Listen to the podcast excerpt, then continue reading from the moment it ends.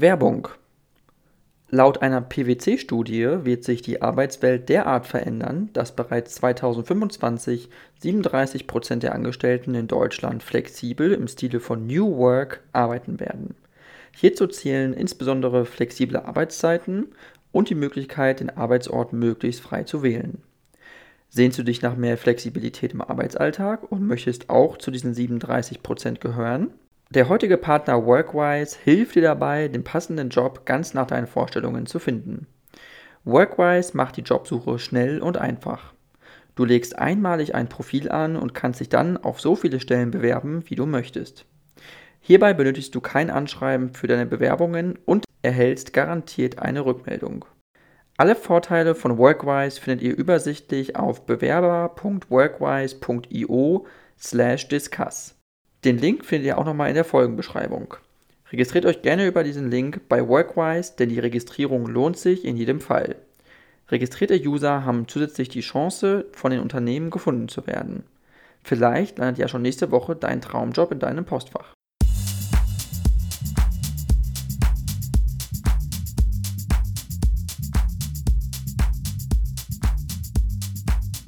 Ja, dann äh, vielen, vielen Dank, ähm, Herr Merkel, äh, Wolfgang Merkel. Sie sind ein deutscher äh, Politikwissenschaftler.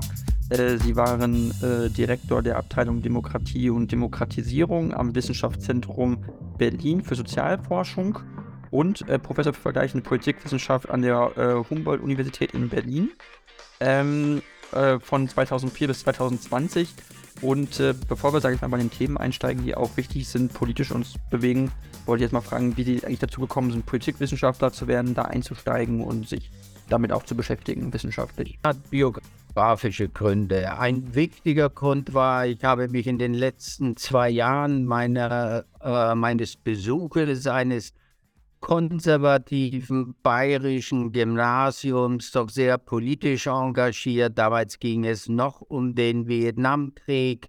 Es ging äh, um Fragen äh, der Kriege in Afrika, die die Kolonialmacht Portugal geführt hat. Und ich war gewissermaßen auf einer linken, dezidiert linken äh, Seite. Also ich war politisiert und dass die Themen haben mich sehr stark interessiert. Und dann komme ich aus einer Familie, die die klassische Juristenfamilie ist. Zwei Brüder sind Juristen, mein Vater war Anwalt. Das wollte ich nicht. Und äh, ich wollte einfach auch was studieren, was mich sehr interessiert hat und wovon ich geglaubt habe, das könne ich. Und dann kam es zu der etwas bizarren Kombination Politikwissenschaft, und Sport und Geschichte. Das ist das, was ich studiert habe. Und in letzter Minute bin ich gewissermaßen abgebogen äh, von äh, einem Beruf, den ich nicht haben wollte, nämlich Lehrer zu werden. Und später bin ich dann eben Hochschullehrer geworden. Mhm. Und äh, haben Sie denn schon damals gemerkt, dass es, also gab es für Sie auch einen Moment, wo Sie gesagt haben, in der Politikwissenschaft, das ist eine Initialzündung für mich, zu sagen, jetzt gehe ich in die Politik, äh, in die Politikwissenschaft und versuche da äh, mich mit zu beschäftigen? Also gab es da so einen, ja, ein Ereignis, sag ich mal, damals? Ja, ganz stark war meine politische äh, äh, Sozialisation der Vietnamkrieg. Dagegen haben wir mobilisiert, dagegen haben wir demonstriert. Und äh, wir haben auch noch einmal gegen äh, die Kolonialkriege, die Portugal äh, geführt hat, in Afrika. Und es ging darum, sozusagen eine gerechtere Weltordnung zu denken. Deshalb hat mich am Anfang sehr stark Marx, äh, aber auch der italienische Reformmarxist Antonio Gramsci interessiert und später bin ich dann stark auf die sogenannte Frankfurter Schule gekommen, äh, deren herausragender, noch lebender äh, Vertreter Jürgen Habermas ist. Okay, verstehe. Ähm, äh, das ist alles ganz interessant. Ähm, äh, Sie haben aber auch gesagt, dass es also sozusagen, wenn wir da vielleicht erstmal einsteigen können als Themenblock, äh, was Sie damals motiviert hat, auch in die Politikwissenschaft äh, zu gehen oder das, was Sie auch beschäftigt, ist ja auch Herausforderungen für Demokratie, also Demokratieforschung und was sind auch die Herausforderungen für Demokratie? Können Sie vielleicht kurz erklären, was damit gemeint ist und was das Forschungsfeld ist, was Sie da betreiben? Naja, da springen wir durchaus, aber das macht Sinn. Wir springen in meiner äh, Biografie und meiner wissenschaftlichen Biografie. Das ist äh, das Demokratiethema, ist eigentlich eines geworden, nachdem ich schon promoviert war. Ich habe über äh, Sozialismus, über Sozialdemokratie äh, promoviert und dabei über die italienischen äh, Sozialisten. Eine sehr eigenartige Partei, nicht besonders sympathisch, hochkorrupt und opportunistisch. Manchen von uns sagt der Name Bettino Craxi noch etwas. Das war eigentlich der Ausgangspunkt. Aber dann erleben wir eine Entwicklung Mitte der 70er Jahre. Die letzten Diktaturen Westeuropas fallen.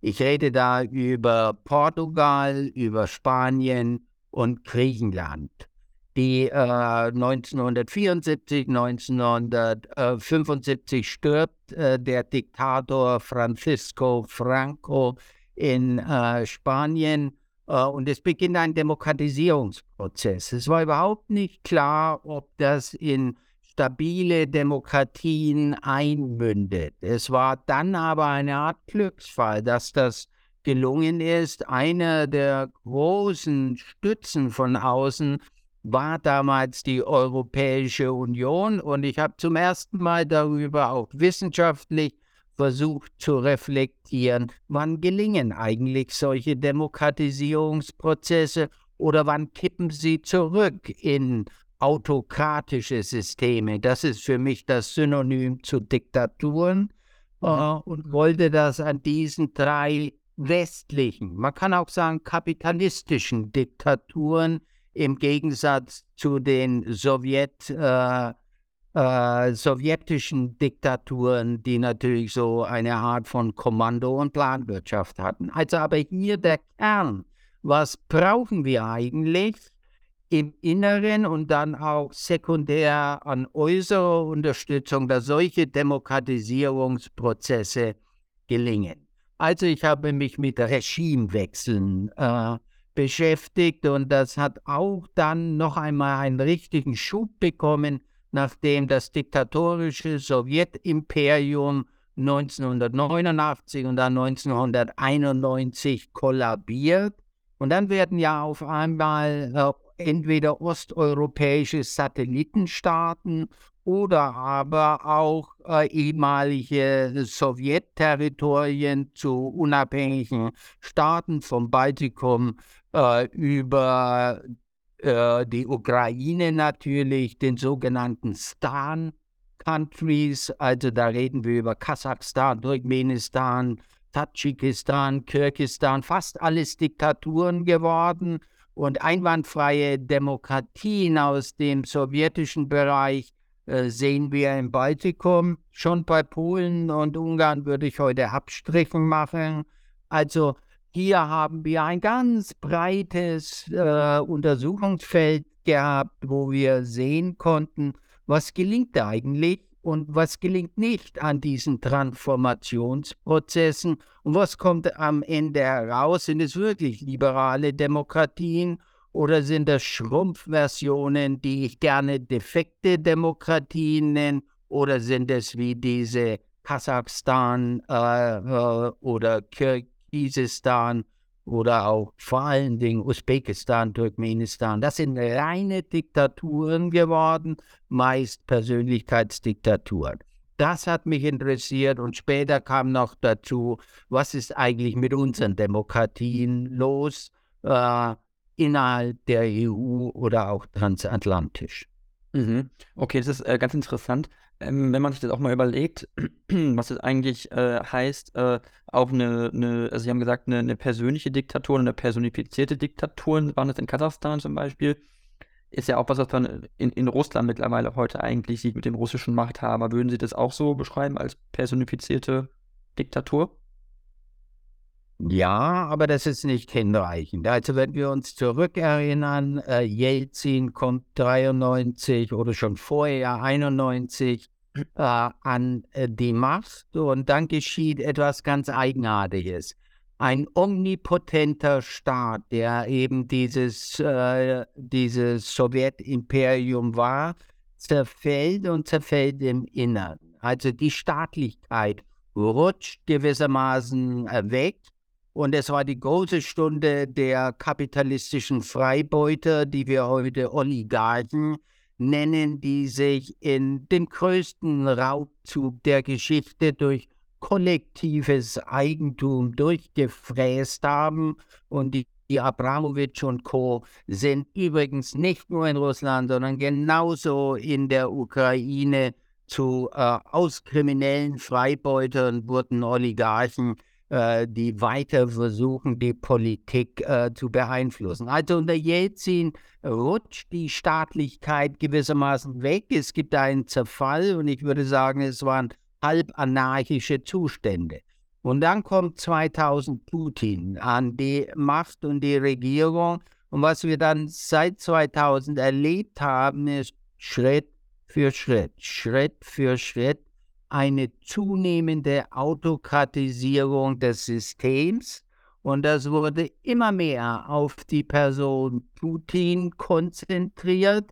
Und damit kann man durchaus äh, ihnen folgen und sagen, das war so etwas oder ist geworden ein hochgradig autokratisch diktatorisches Ein-Personen-Regime oder sagen wir besser Personendiktatur das sich stützt in erster Linie auf die Gewaltapparate, das sind Teile der Armee, das sind natürlich die Geheimdienste, das ist auch die normale Polizei, aber wir sollten nicht unterschätzen, dass in einer solchen Persönlichkeitsdiktatur der Diktator, der Autokrat an der Spitze auch eine große Ausstrahlung auf beachtliche Teile der Gesellschaft hat.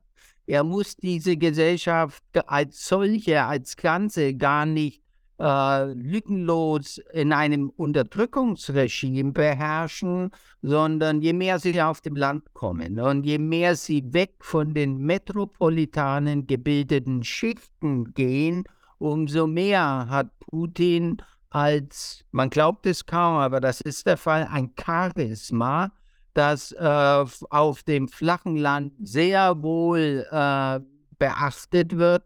Also es mittlerweile eine Mischung von gewalttätiger Repression gegen Opposition und die gibt es kaum mehr in Russland. Die sind entweder geflohen oder sitzen in den Gulags, äh, sind sozusagen Regime äh, neutral und jetzt ein äh, entsorgt worden. Ich sage das mit all dem Zynismus, den eben dieses Regime unter Putin anwendet.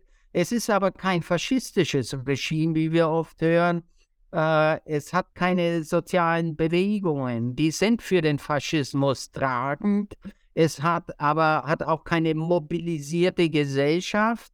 Die Gesellschaft ist auch nicht wie im Nationalsozialismus oder italienischen Faschismus durchorganisiert, sondern Putin hat sie demobilisiert, also politisch apathisch geformt, äh, sodass sie ihm möglichst nicht in sein Machtgehege kommen. Das ist was deutlich anderes in der Regimedynamik als Faschismus. Und dann gibt es natürlich zum Nationalsozialismus noch den kardinalen Unterschied und den darf man einfach nicht vergessen.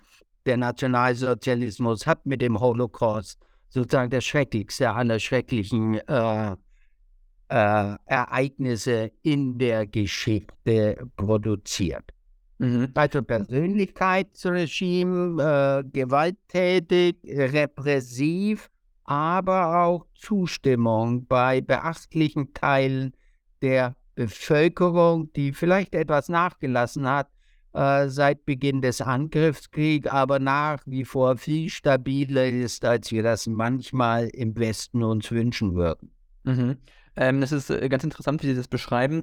Ähm, es ist ja auch so, dass Putin jetzt zum Beispiel jemand ist, der auch äh, Regimegegner eben auch aus dem, aus dem Weg räumt. Also Sie haben ja gesagt, er ist ja jemand, der die anderen Mitglieder der Gesellschaft, politische, aktive Leute, äh, ja, demobilisiert, also apathisch macht.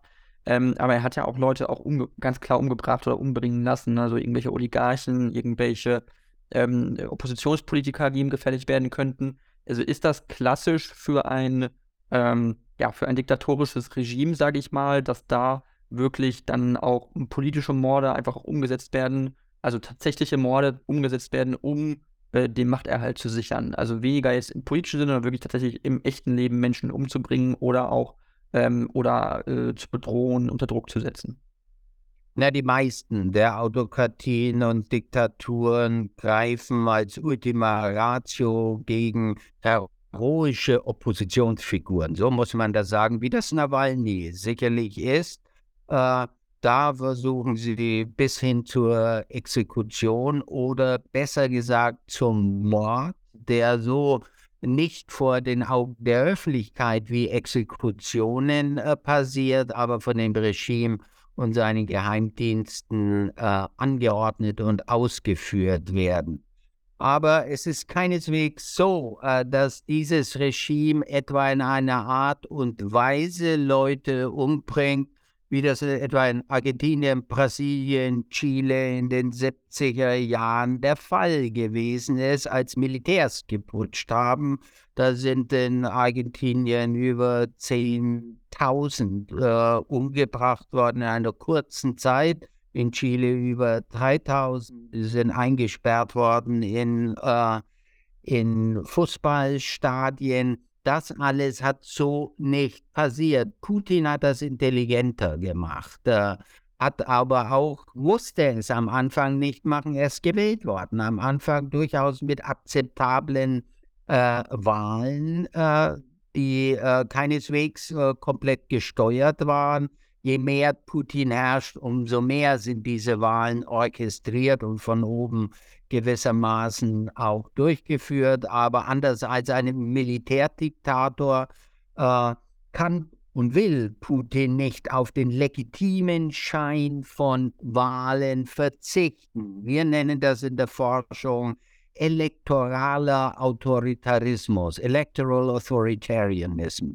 Heißt, äh, dass die Diktaturen, Diktatoren gewählt werden die putschen nicht notwendigerweise, wie sie das in Lateinamerika, in Afrika und so weiter häufig der Fall haben, äh, der, der Fall sind. Also hier benutzt Putin sehr selektiv bei einzelnen ausgewählten Fig äh, Figuren tatsächlich den geheimdienstlich angeordneten Mord oder er steckt sie in, äh, in Gulags, die äh, Gefängnisse sind, brutal sind, aber keine Vernichtungslager. Auch hier wieder ein klarer Unterschied zum Nationalsozialismus. Was Putin aber vor allen Dingen macht, um die Opposition auszuschalten, er bedroht sie mit der ihm hörigen Justiz. Also formal durchaus äh, nach den Gesetzen sich vollziehenden Prozesse schaltet er jene aus, die ihm nicht zustimmen, auch sozusagen Oligarchen, die ihm vorher zugestimmt haben, aber dann kritische Distanz genommen haben. Chodorkowski, äh, der heute in London lebt, ist ein solches Beispiel. Das sehen wir in vielen äh, Diktaturen des 21. Jahrhunderts, dass als erstes immer die Judikative, das Justizwesen kolonisiert wird von dem Staat und dann als Herrschaftsinstrument gegen die Opposition eingesetzt wird. Das erleben Sie sogar in defekten Demokratien wie Polen. Der erste Angriff geht gegen den Rechtsstaat, geht, geht gegen die Unabhängigkeit der Gerichte also es ist natürlich sehr viel moderater als in offenen Diktaturen, aber sie haben diesen starken illiberalen, diese starken illiberalen Trends genauso in Polen und sie haben sie natürlich auch in Ungarn. Mhm. Ähm, man kann ja jetzt auch äh, äh, drüber nachdenken und sagen, gut, das hat auch was damit zu tun äh, mit der Geschichte einfach, sagen wir es mal so. Äh, natürlich auch, also die es in, in Russland gibt die es auch in der Sowjetunion einfach gab, dass es auch damals eben schon auch Repressionen gab, dass diese Gesellschaften auch geprägt sind von Gewalt und von, ähm, ja, einfach auch von, von, von wirklich äh, dem Recht des Stärkeren vielleicht so ein bisschen. Ähm, haben Sie das Gefühl, dass das was ist, was Russland als Land vielleicht überwinden kann in Zukunft, dass es wirklich versucht, da herauszukommen mit einer neuen, mit einem neuen Herrscher, einer neuen eine neuen, eine neuen, äh, eine, eine, eine neuen Person, Person sage ich mal, durch Wahlen vielleicht sogar, wenn Putin abgesetzt wird? Also ist das realistisch oder glauben Sie, dass, dass Russland Demokratie gar nicht richtig kann, weil es auch nie wirklich Demokratie gab in Russland eigentlich? Man muss vorsichtig sein. Ich glaube, es war Mark Twain, der einmal gesagt hat, äh, Prognosen sind dann besonders schwierig, wenn sie in die Zukunft gerichtet sind. Das ist ironisch gemeint. Äh, natürlich sind alle Prognosen in die Zukunft gerichtet, aber sie sind mit großer Unsicherheit behaftet. Aber wir können lernen.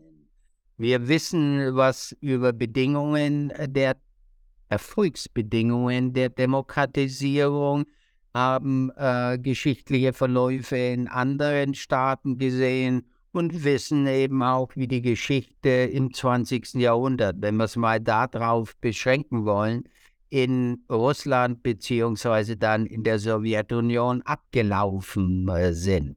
Und einer der festen Annahmen, auch empirisch fundierten Annahmen in der Regimeforschung heißt, äh, wenn in einem Land überhaupt keine demokratische Tradition sozusagen eine kollektive demokratische Erinnerung in der Gesellschaft, in äh, den öffentlichen Debatten äh, da ist, wird es extrem schwierig, eine Demokratie zu errichten. Und tatsächlich haben wir äh, seit äh, weder bis 1917 unter dem Zarismus mit kleinen Einschüben 1905 mit sogenannten bürgerlichen äh, parlamentarischen Revolutionen, die keine echten Revolutionen waren. Wir haben durchgängig eigentlich keine äh, demokratischen Erfahrungen bis zum Kollaps der Sowjetunion 1991 und dann eben diese hochgradig ambivalente Erfahrung unter Jelzin. Und dann beginnt wieder eine Reautokratisierung aus diesem äh, staatsverschuldeten Anarchismus äh, heraus. Also hier schon mal Fehlanzeige. Demokratische kollektive Erinnerungen oder Rechtsinstitutionen, die einmal demokratisch waren und dann autokratisiert worden, äh, wurden, äh, die gibt es nicht. Wir haben keine starke Protesttradition. Äh, also, dass die Leute massiv auf die Straße gehen, was wir in Weißrussland gesehen haben oder was wir 89 in Osteuropa gesehen haben, diese Tradition gibt es ebenfalls nicht. Und dann kommt ein ganz wichtiger Punkt. Äh, das Putin-Regime ist diktatorisch und ist hochgradig äh, verbrecherisch durch den Angriffs Angriffskrieg äh, geworden.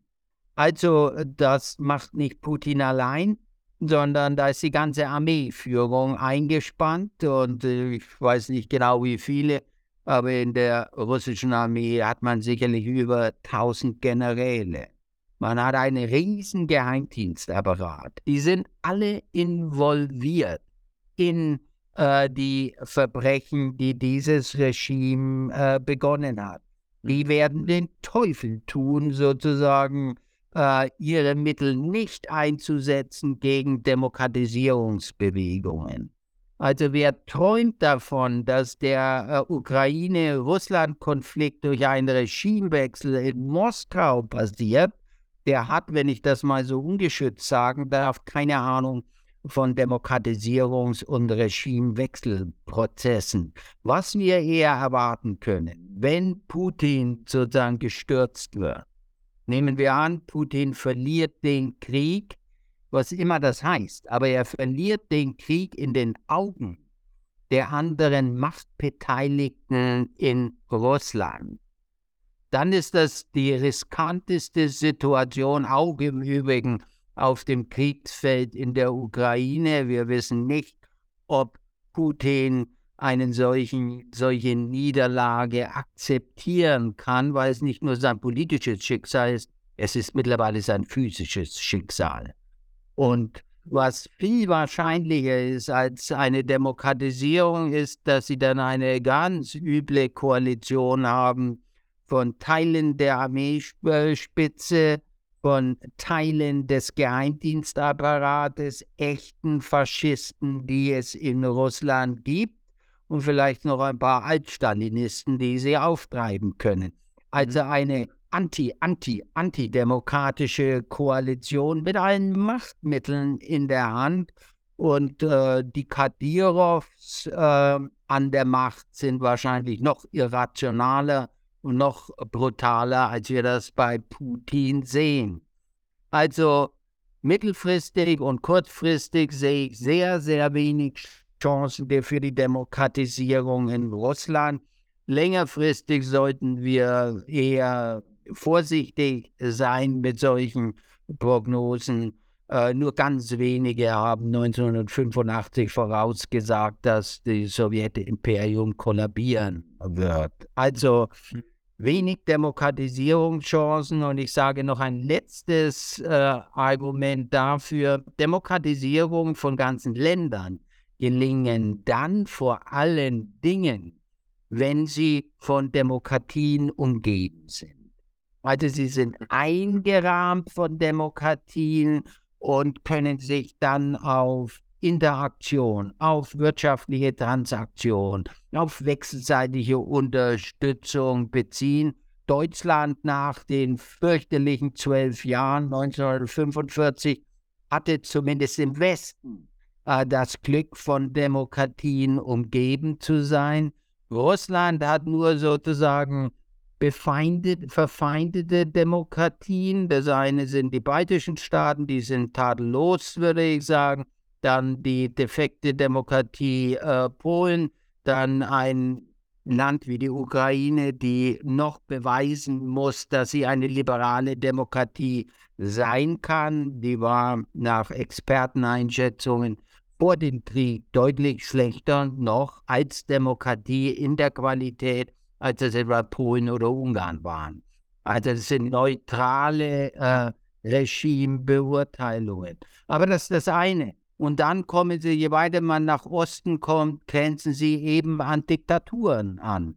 Mhm. Außerdem gibt es nicht so etwas wie, ein, wie die Westalliierten und die USA vor allen Dingen, die Deutschland damals mit äh, sozusagen re-educated haben, also in Richtung Demokratie mitgelenkt haben, unterstützt haben, Marshallplan. Wir werden nach dem Krieg das alles über erleben für die Ukraine mit Recht, aber nicht für Russland.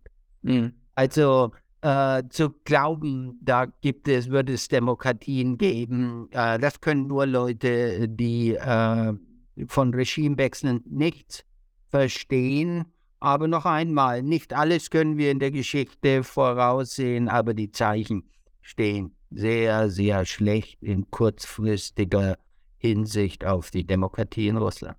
Okay, äh, das ist äh, ganz spannend, wie Sie das erklären. Ähm, ich, ich glaube, es ist ja auch, auch, auch nochmal spannend zu schauen, was für ein Beispiel die Ukraine trotzdem geben kann, äh, wo man sieht, dass sich Demokratie eben entwickelt hat. Äh, wir hatten ja erst vor Zelensky, was ja Poroschenko, der Präsident, und ähm, äh, dann gab es ja die Maidan-Revolution, also als der vorherige äh, ukrainische Präsident sozusagen aus dem Land gejagt worden ist. Und ähm, äh, dann gab es ja wirklich also relativ schnell auch eben den Willen nach, nach einer richtigen, echten Wahl, nach einem, nach einem Rückgang von Korruption, äh, eine Westorientierung. Also zumindest in der Bevölkerung habe ich den Eindruck, dass es da diesen, diesen klaren Willen zur Westorientierung äh, gab, zur Europäischen Union. Also ist nicht die Ukraine auch ein gutes Beispiel dafür, wie Demokratie aussehen kann. Für Russland zum Beispiel, dass es eine super gute Blaupause eigentlich ist, die quasi Russland, also auch, oder die, die Elite in Russland ja auch stark ängstigt, weil man weiß, dass die Ukraine ist kein kleines Land, es sind 40 Millionen Menschen, die da leben. Und wenn sich da eine Demokratie so, so schnell und so gut entwickelt, ist es auch eigentlich ein gutes Beispiel dafür, wie es in Russland eigentlich auch aussehen kann. Weil Russland hat ja nur, nur in Anführungsstrichen 140 Millionen Einwohner. Also ähm, das ist ja durchaus, aus, durchaus denkbar für das Land. Naja, ich würde gern äh, auf einige Ihrer Annahmen reagieren, die ich nicht teile. Äh, es ist richtig, dass in der Ukraine demokratische Strukturen sich bis äh, zu einem gewissen Grad entwickelt haben. Als Vorbild taugt das überhaupt nichts. Auch unter Zelensky, nochmal, auch unter Zelensky bis äh, 2021. Da sind sich alle Experten, die sich mit äh, Regimeforschung beschäftigen, da gibt es ein äh, riesiges globales Forschungsnetzwerk, das sitzt in Stockholm, das heißt Varieties of Democracy. Äh, das zeigt eben, dass das Vorkriegs-Ukraine, äh, die Vorkriegs-Ukraine von etwa 200 Staaten auf der Welt bestenfalls auf so einem Platz um die 100 da sind. Also eine Demokratie in grundsätzlichen Institutionen und Verfahren, die aber stark äh, verbogen sind durch Korruption, durch Klientelismus äh, äh, und eine Einflussnahme auf die Politik, entweder von Oligarchen, aber auch von den Geheimdiensten. Also noch einmal eine Demokratie, ja, gerade noch, aber nicht vorbildhaft. Dennoch natürlich viel, viel weiter in diese Richtung entwickelt als Russland, das sich zurückentwickelt hat letztendlich. Also noch einmal, Vorbild, das sehe ich so nicht. Aber das Land dürfte jetzt eine, so grausam das klingt, nach diesem fürchterlichen Krieg eine Chance haben, sich richtig zu demokratisieren, auch von den Oligarchen äh, zu lösen, die ja zum Teil auch eine Rolle gespielt haben bei der Wahl von Zelensky. Bei aller sozusagen jetzt äh, positiven Beurteilung der Figur Zelensky in dem Kriegsgeschehen kann man jetzt nicht nach, im Nachhinein die Demokratiegeschichte des Landes positiv einfärben. Dafür bin ich sozusagen zu sehr äh, neutraler Analytiker und schaue mir die äh, jeweiligen Daten an. 2014 äh, ist ein sehr spannendes, Sie haben das erwähnt, äh, Janukowitsch, der russlandfreundliche äh, Präsident, wird, wie Sie sagen, aus dem Land gejagt. Das ist eine Formulierung, die nicht völlig in ein demokratisches Institutionengefüge passt. Wie auch immer äh, dieser Präsident äh, politisch einzuschätzen ist, er war mit Sicherheit kein Demo großer Demokratiefreund, war seinerseits von anderen Oligarchen abhängig, aber er war gewählt. Dann kann man sagen, gut, er war gewählt, aber der war uns zu ostorientiert, zu wenig westorientiert. Äh, er hat auch repressiv zum Teil reagiert, aber noch einmal, Rein verfassungsgemäß war das auch eine Art von Putsch, kann man sagen. Er wird aus dem Land gejagt, er wird nicht abgewählt. Und wenn es eine funktionierende Demokratie war, dann geht es nicht, jemand aus dem Land zu jagen, sondern er muss nach den demokratischen Verfahren abgewählt werden und aus der Macht sozusagen herausgebracht werden. Das ist ein Hinweis darauf, dass es nicht die wunderbarste aller wunderbaren Demokratien im Osten war, sondern schon eine äh, in sich sehr brüchige und keineswegs konsolidierte Demokratie war. Man kann durchaus sagen, gut, dass dieser Janukowitsch und Putin-Freund weg vom Fenster ist, vom politischen Fenster. Da scheinen mir selber Argumente ein, aber es war nicht nach demokratischen Verfahren. Es war, wie Sie sagen, ein aus dem Land jagen und es zählt nicht zu demokratischen Verfahren, selbst wenn man mit einem Präsident relativ wenig Sympathien haben kann.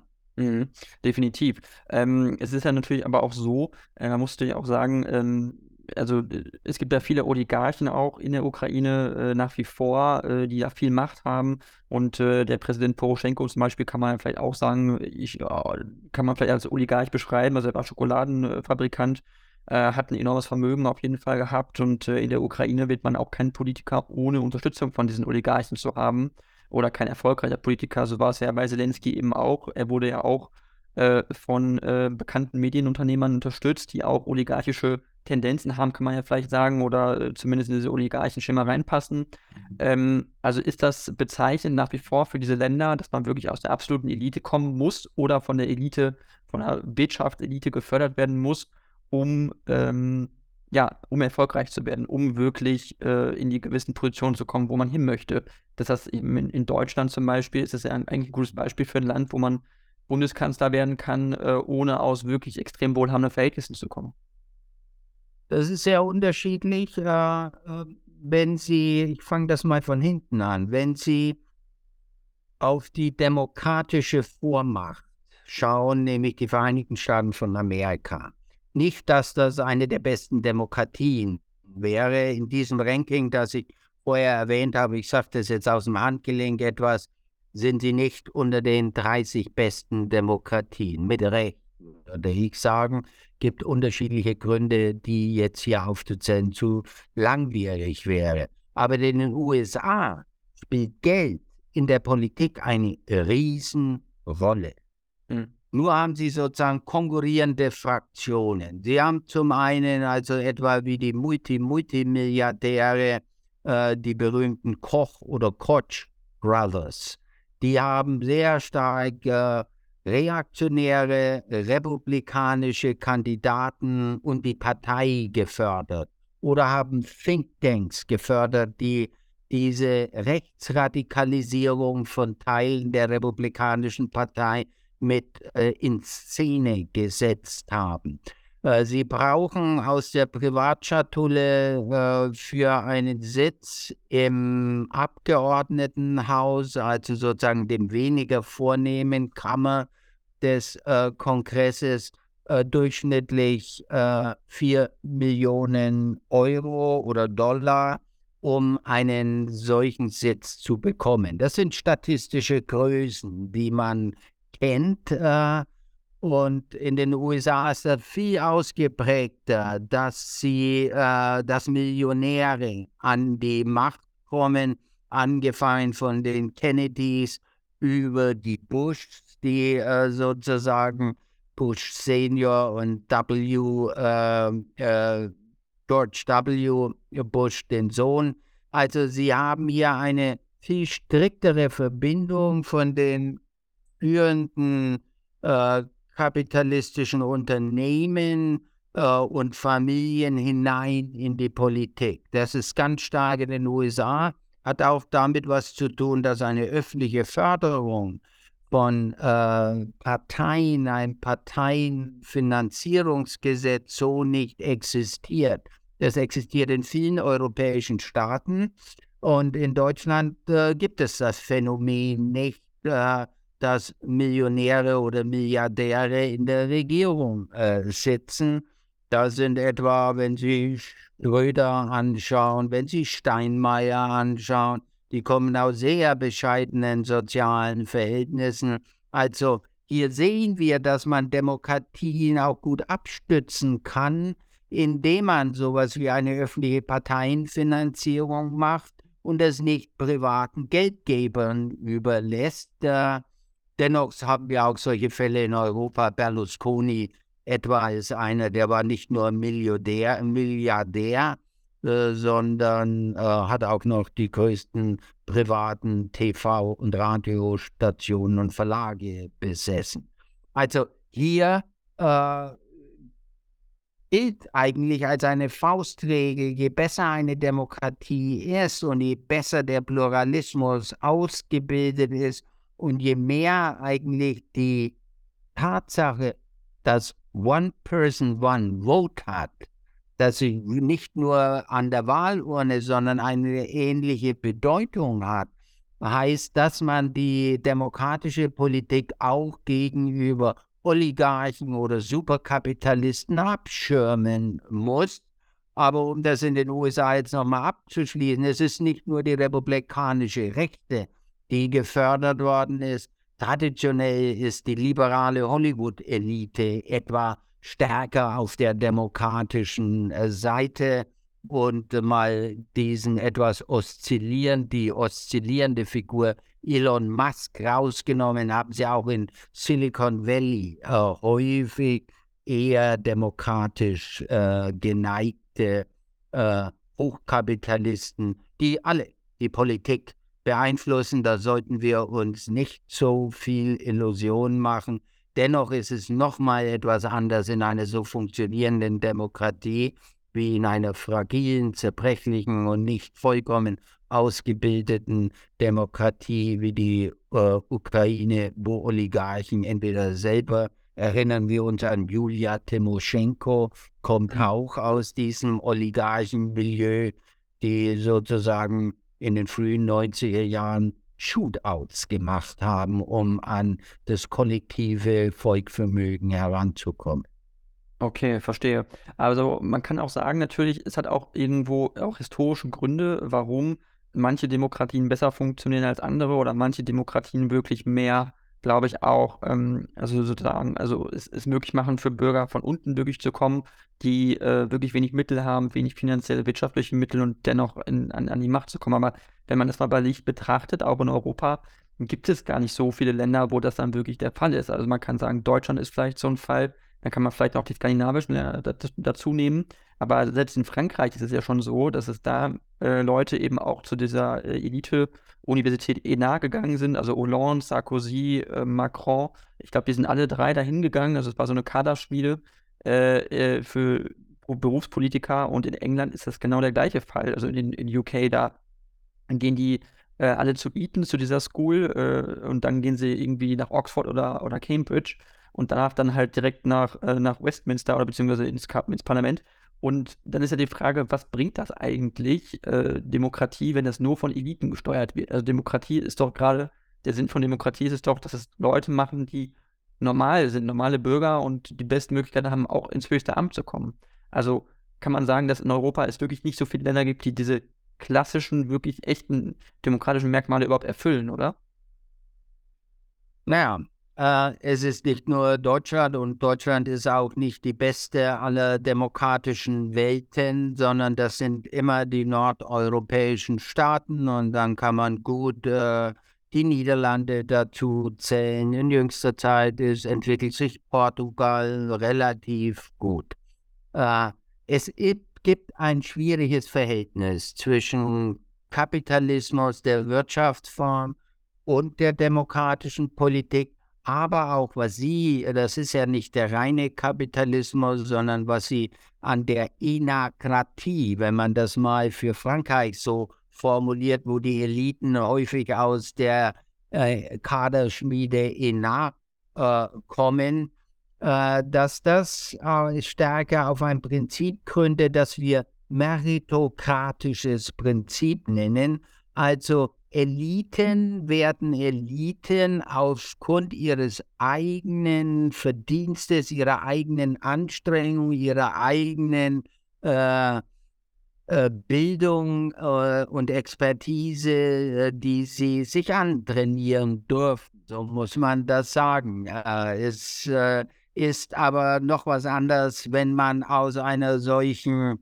äh, Kaderschmiede, und ich sage das ruhig mit diesem etwas abwertenden Begriff, äh, kommt und man hat eine zu starke Homogenität der regierenden Eliten auch in der Demokratie. Aber selbst in so einer Mittelstandsgesellschaft wie die Deutschen, die diese äh, elitäre Kultur nicht haben, die wir zum Teil in Oxbridge in Großbritannien finden oder in der ENA in Frankreich sehen. Äh, ein bisschen sehen Sie das in Italien an der Bocconi-Universität in Milano.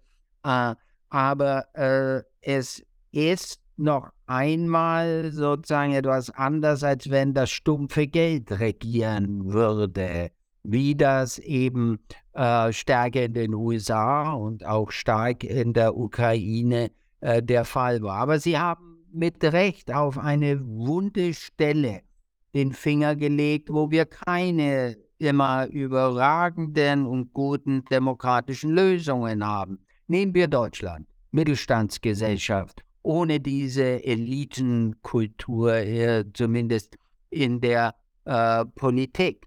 Wenn Sie ins Parlament schauen, wer im Parlament sitzt, auch hier wiederum äh, über den Daumen gepeilt, dann haben Sie mindestens 75 äh, Prozent Akademiker. Mhm. Also sind Akademiker. Das ist nicht die Oberschicht, das ist die obere Mittelschicht, aber die nicht unbedingt den Durchschnitt der Bevölkerung sozialstrukturell widerspiegeln. Und das hat folgende interessantes Ergebnis. Äh, nicht nur, dass wir sagen könnten, was aber nicht zu verwirklichen ist, es müssten viel mehr aus den Unterschichten ins Parlament. Die hätten vermutlich nicht die Bildungsvoraussetzungen, würden dann dort auch keine so große Rolle spielen. Sie haben es stärker gespielt in den 50er und 60er Jahren wo äh, viele, ab, nicht viele, aber doch eine beachtliche Zahl von, von Abgeordneten etwa aus den Gewerkschaften, aus den Sozialverbänden kommen. Die sind aber von ihren Organisationen trainiert worden, in ihrem Auftreten, in ihrem Wissen. Aber mit der Schwäche der Gewerkschaften, mit dem sich Ausbreiten dieses meritokratischen Prinzips der Bildung, äh, äh, haben wir eine Akademisierung der Parlamente erlebt und die akademisierten Abgeordneten sind in, ihrer, in ihren Welt, Werte- und Weltvorstellungen viel näher wiederum an der akademisierten Mittelschicht und nicht an der Unterschicht. Also sie haben ja einen Match äh, und ein Fit von den Werten äh, im die die Abgeordneten haben als akademisierte Mittelschichten und den gut äh, bestellten Mittelschichten in der Gesellschaft. Äh, da müssen die nicht bösartig äh, oder rein interessenpolitisch agieren, sondern das kommt intuitiv aus derselben äh, Wertewelt, aus denen diese Leute kommen. Und wir haben in Deutschland auch, und ich sage das sehr kritisch, wir haben eine relativ gut funktionierende Zweidrittel-Demokratie, äh, wo ein Drittel, und das ist nicht zufällig, das untere Bildungs- und äh, sozioökonomische Drittel eigentlich aus der politischen Partizipation rausgeplatzt sind, ausgestiegen sind. Die gehen nicht in Parteien, die gehen nicht in diese wunderschönen NGOs, da sind äh, Akademiker äh, drin, junge Akademiker und das und Akademikerinnen natürlich, äh, aber sie finden wenig aus der Unterschicht. Also für diese zwei Drittel haben wir viele Möglichkeiten der Partizipation. Die nehmen sie wahr, weil sie selbst auch eine Vorstellung von sich haben, dass sie selbstwirksam sind. Das heißt, dass er einen Unterschied macht, wenn sie sich beteiligen. Wenn Sie das untere Drittel fragen, macht es einen Unterschied, wenn Sie in die Politik einsteigen und dann sagen drei Viertel von diesem unteren Drittel, nee, macht keinen Unterschied. Wenn Sie aber äh, die akademisierten Mittelschichten und die oberen zwei Drittel fragen, macht es einen Unterschied? Da sagen drei Viertel, ja, es macht einen Unterschied. Und die steigen dann auch ein. Also für diese Gruppen, für diese zwei Drittel funktioniert die Demokratie ziemlich gut, mhm. äh, sind äh, nicht besonders korrupt im internationalen Vergleich. Die Verfahren und Regeln, wenn wir nicht gerade in einer Corona-Krise stecken, äh, werden relativ gut befolgt. Also da gibt es so viel Massives, es gibt immer Kritik, aber sozusagen fundamentale Kritik nicht. Aber das Zweidrittel zu ein Drittel, das halte ich für ein äh, genuines und fast strukturelles Problem unserer Gesellschaft. Okay. Ähm, ja, Herr Merkel, ähm, das war sehr spannend, äh, diese Unterhaltung. Und zum Abschluss, weil wir jetzt nicht mehr ganz viel Zeit haben, würde ich Sie noch eine abschließende Frage äh, fragen wollen. Und zwar geht es äh, um Donald Trump und die kommende US-Wahl, äh, weil wir da wirklich sehen, dass äh, ja, es da vielleicht auch Möglichkeiten gibt, diese Wahl eben zu äh, sabotieren oder zumindest auch ähm, wieder undemokratische Tendenzen da reinkommen können, wenn er wieder von der republikanischen Seite kommt. Äh, die Wahl wurde gestohlen in 2020, war ja jetzt US-Wahl. Ähm, und Donald Trump jetzt dieses Narrativ immer wieder äh, von sich gibt und sagt, ja, die Wahl wurde mir gestohlen. Also äh, für wie wahrscheinlich halten Sie eigentlich, dass Donald Trump wieder Präsidentschaftskandidat wird in den USA für die Republikaner äh, und dass er auch die Wahl gewinnt? Halten Sie das für wahrscheinlich oder glauben Sie, es wird nicht passieren? Auch das ist wiederum ein Blick in die Glaskugel. Ich versuche meine Antwort zu formulieren und dann auch zu begründen. Äh, genau wissen wir es nicht. Äh, von der Persönlichkeitsstruktur von Donald Trump und auch von den Gelegenheitsstrukturen innerhalb der Republikanischen Partei kann es sehr wohl sein, dass Trump äh, wieder zum Kandidat der Republikaner aufsteigt. Wir haben noch nicht besonders sichtbar charismatische Figuren, die gegen ihn antreten. Die ehemalige UNO-Botschafterin unter Trump hat die Kandidatur angemeldet. Wir reiben uns etwas verwundert die Augen. Wir kennen die Dame kaum und äh, in den USA wird es auch nicht viel besser sein. Also von seiner Prominenz, von seinem populistischen Charisma, von seiner Vernetzung und der Disposition dieser äh, äh, Partei der Republikaner, die weit nach rechts gewandert ist, gibt es diese Möglichkeit und better we are equipped und äh, besser wir äh, hoffen nicht, dass Donald Trump sich durch sein unbeherrschtes Auftreten selbst aus dem Rennen nimmt. Es schwelen ja auch noch einige Prozesse und da ist nicht klar, äh, ob das noch Querschüsse gegen seine Kandidatur gibt, aber wir sehen ja auch ein Problem äh, der US-Demokratie, äh, dass wenn sie richtig viel Geld haben, sich solche Anwälte kaufen können, die äh, Prozesse so weit verschleppen können, äh, dass äh, möglicherweise äh, nicht so schnell Urteile erwartet werden kann, obwohl die ganze gegenwärtige Regierung dahinter steht. Sie sehen wiederum, welche Rolle äh, Geld hierbei äh, spielt. Ich halte es für nicht nur für die amerikanische Demokratie, für die zuvörderst, aber ich halte für die ganze demokratische Welt für eine Katastrophe, wenn Trump wieder gewählt wird. Äh, er wird weiter an dem Abbau und der Erosion der Demokratie in den USA arbeiten.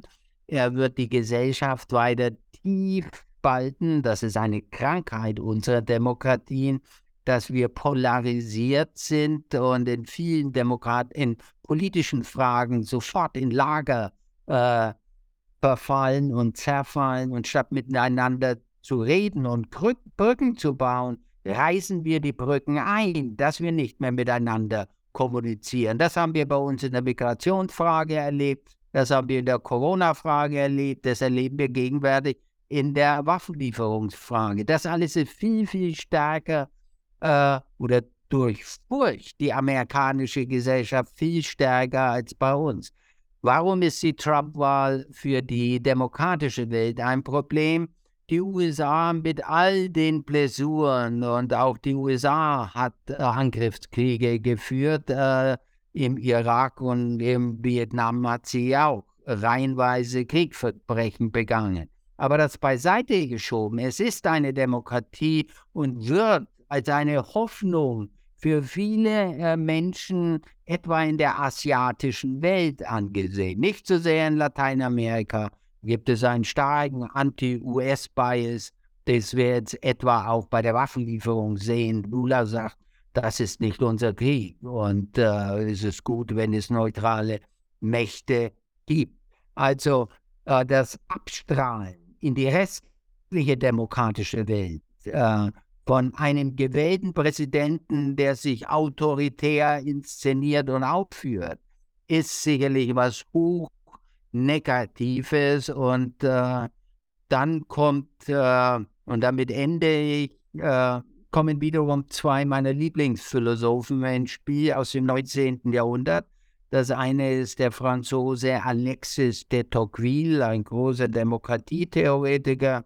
Und der andere, äh, ich wage es zu sagen, ist Karl Marx, der sozusagen viel über den Kapitalismus äh, auch erklärt hat, was heute durchaus Relevanz hat. Und beide stimmen überein mit Blick auf Amerika, dass Amerika dem alten Kontinent Europa den Spiegel seiner Zukunft vor Augen hält. Also wenn das passiert, äh, wenn bei uns etwa äh, die Rechtspopulisten immer stärker werden, und die wurden in den letzten 20 Jahren immer stärker, dann äh, wird auch unsere Demokratie stärkere Blessuren äh, erhalten und ein Präsident Trump wird das sicherlich gerne fördern. Mhm. Ja, also da wollen wir hoffen auf jeden Fall, dass das äh, nicht äh, passieren wird. Es ist ein, unser aller Interesse, dass äh, Donald Trump wahrscheinlich nicht wieder Präsident wird, aber man, am Ende liegt die Entscheidung bei den amerikanischen Wählern, deswegen äh, können wir das leider nicht ganz so beeinflussen, aber wir hoffen auf das Beste. Ähm, ja, Herr Merkel, ich danke Ihnen äh, sehr für das Interview. Ich fand es sehr spannend und äh, wenn Sie möchten, können Sie noch zum Abschluss was sagen zu Ihnen als Person oder wenn Sie Werbung machen möchten für die Politikwissenschaft, da können Sie es gerne jetzt noch machen. Ja, wir sehen, dass äh, die Politikwissenschaft äh, an den Universitäten ganz starken Zulauf bekommen habe. Ich äh, selbst äh, werde weiter die Demokratie beforschen und bin in den allerletzten Manuskriptseiten äh, eines Buches, was im Spätsommer herauskommt, mit dem Titel Demokratiedämmerung Fragezeichen über die Zerbrechlichkeit und Resilienz der Demokratie. Und darum wird es vermutlich in diesem ja, krisenreichen dritten Dekade unseres äh, Jahrhunderts in den 2020er Jahren tatsächlich auch gehen. Wie äh, schaffen wir den Transformationsprozess und halten unsere Demokratie einigermaßen integer und demokratisch. Super, dann vielen, vielen Dank und vielleicht bis zum nächsten Mal.